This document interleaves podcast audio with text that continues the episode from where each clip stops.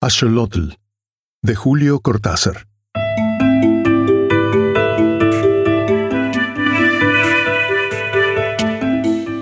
Hoy le abrimos el espacio a un genial y radiante escritor argentino-francés, Julio Cortázar.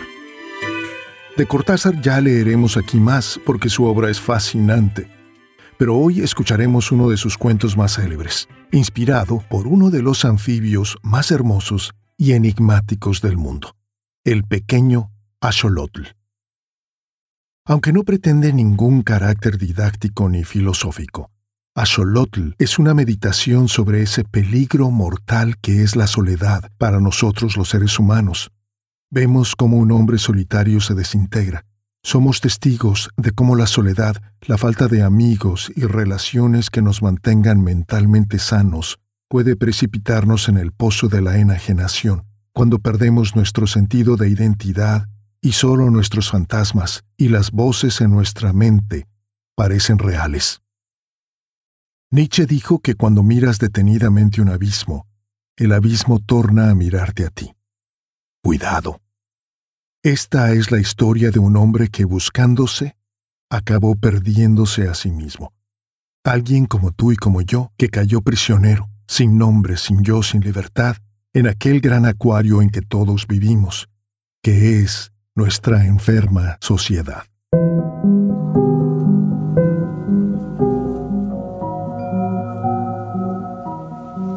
Hubo un tiempo en que yo pensaba mucho en los axolotl.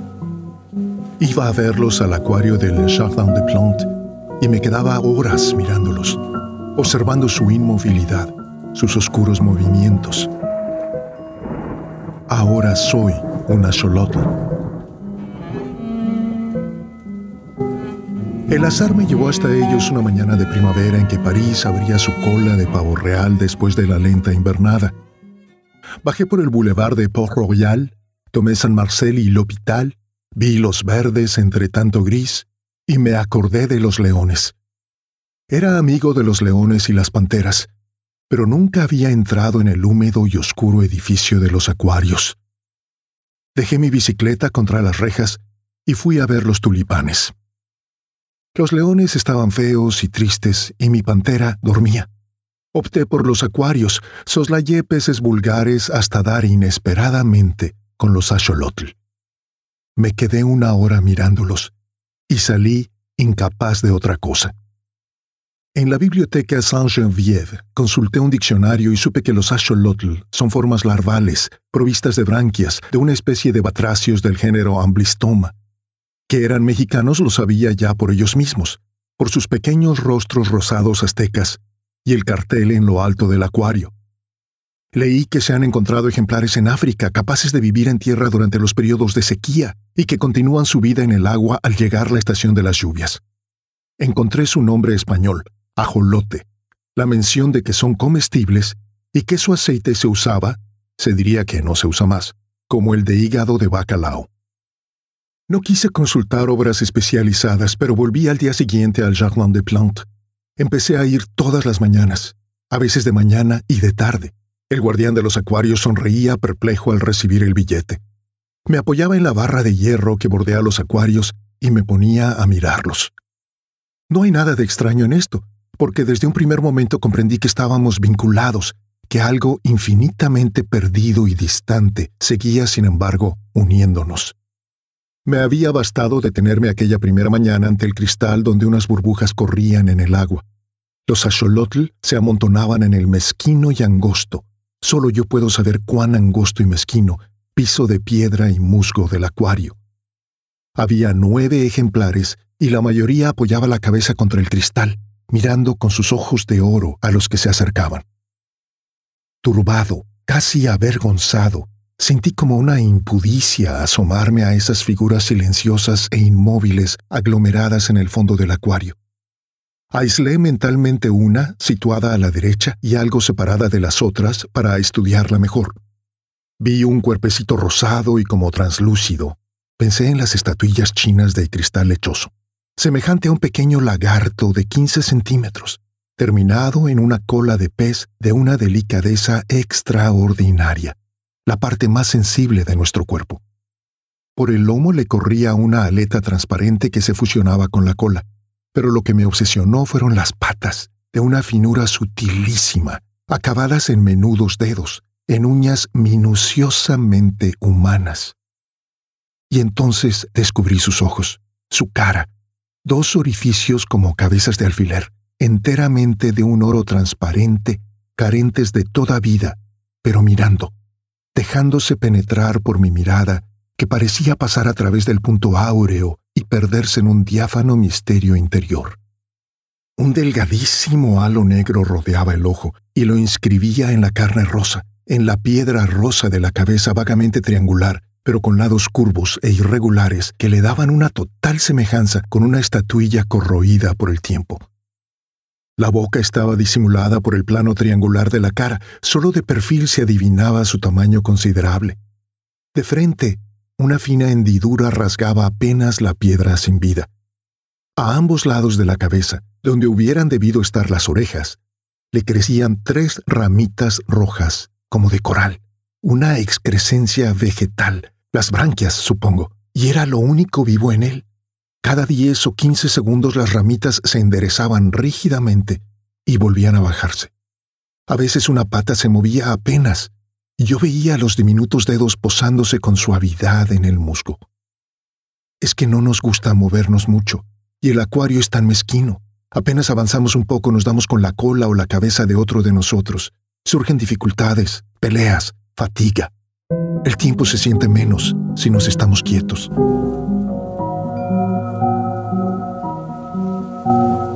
Fue su quietud la que me hizo inclinarme fascinado la primera vez que vi a los axolotl.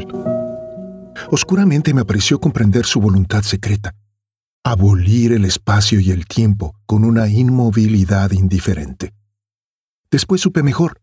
La contracción de las branquias, el tanteo de las finas patas en las piedras, la repentina natación, algunos de ellos nadan con la simple ondulación del cuerpo, me probó que eran capaces de evadirse de ese sopor mineral en el que pasaban horas enteras. Sus ojos, sobre todo, me obsesionaban. Al lado de ellos, en los restantes acuarios, diversos peces me mostraban la simple estupidez de sus hermosos ojos semejantes a los nuestros. Los ojos de los axolotl me decían de la presencia de una vida diferente, de otra manera de mirar. Pegando mi cara al vidrio, a veces el guardián tosía inquieto.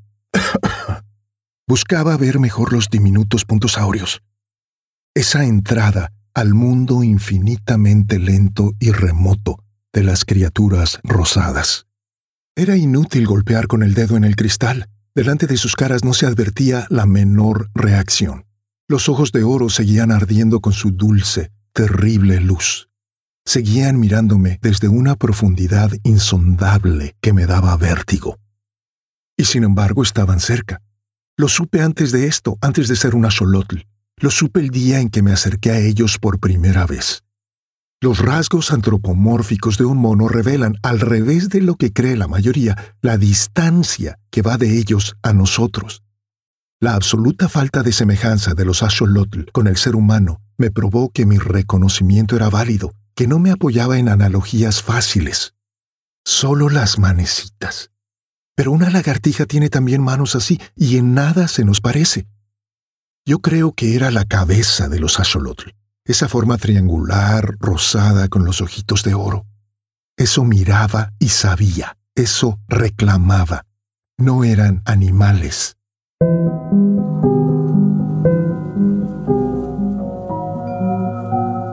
Parecía fácil, casi obvio, caer en la mitología.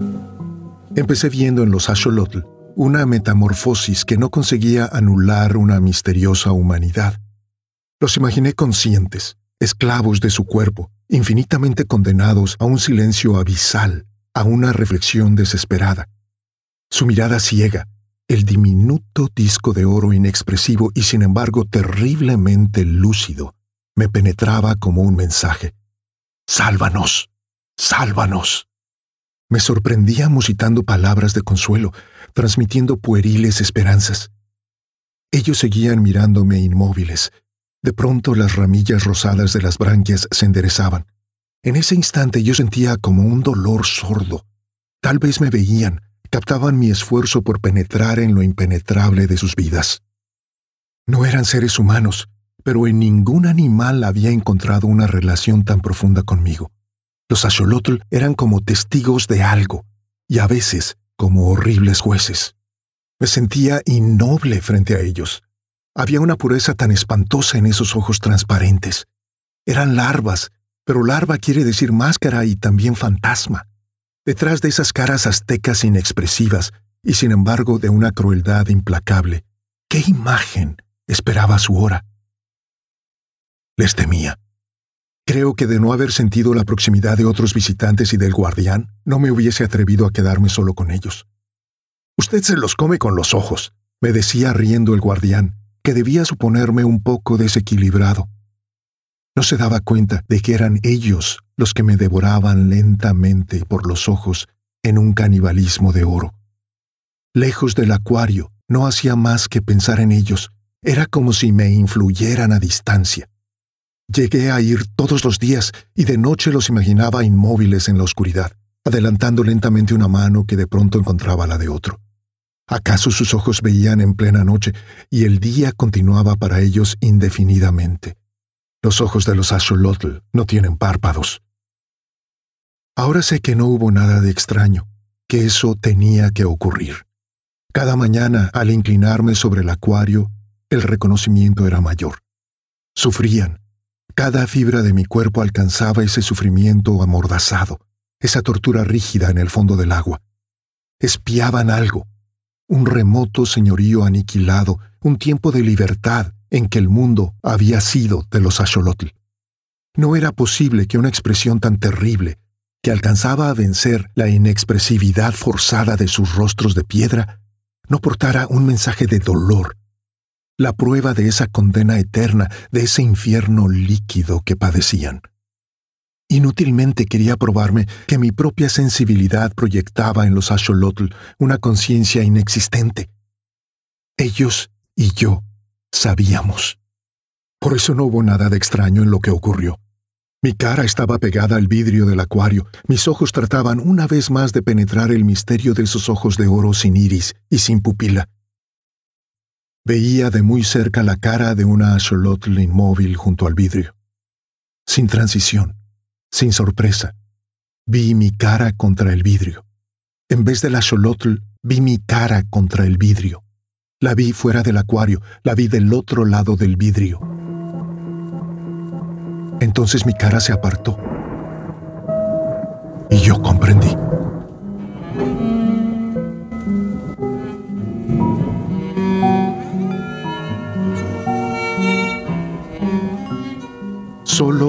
Era extraña. Seguir pensando como antes, saber. Darme cuenta de eso fue en el primer momento como el horror del enterrado vivo que despierta su destino. Afuera mi cara volvía a acercarse al vidrio, veía mi boca de labios apretados por el esfuerzo de comprender a los axolotl. Yo era un axolotl y sabía ahora instantáneamente que ninguna comprensión era posible.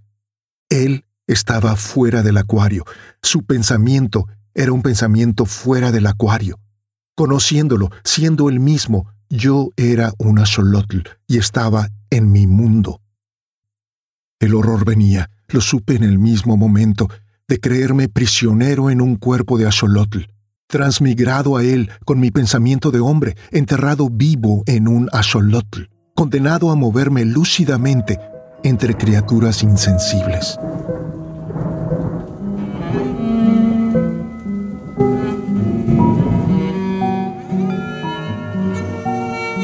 Aquello cesó cuando una pata vino a rozarme la cara.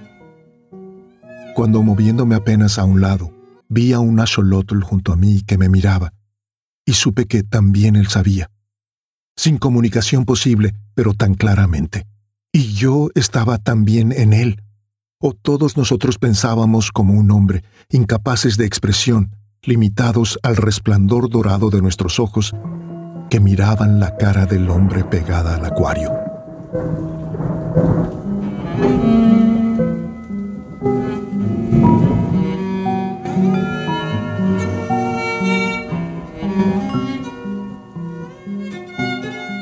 volvió muchas veces, pero viene menos ahora. Pasa semanas sin asomarse. Ayer lo vi. Me miró largo rato y se fue bruscamente.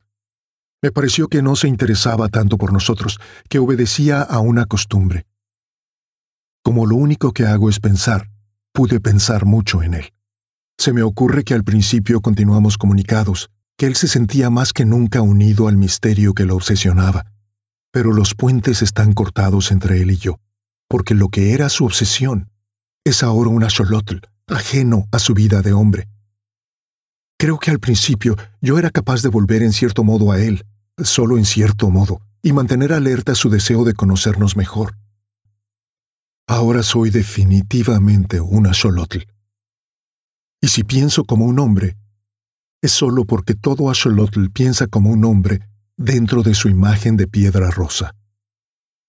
Me parece que de todo esto alcancé a comunicarle algo en los primeros días, cuando yo era todavía él. Y en esta soledad final, a la que él ya no vuelve, me consuela pensar que acaso va a escribir sobre nosotros. Creyendo imaginar un cuento, va a escribir todo esto sobre los axolotl.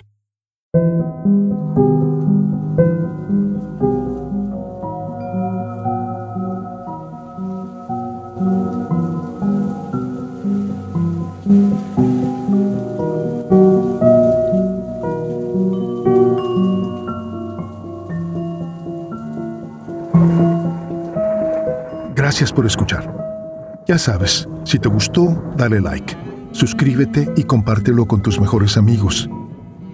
Y si quieres rebasar esa barrera que es el cristal de nuestro acuario personal, déjame un comentario con tus impresiones.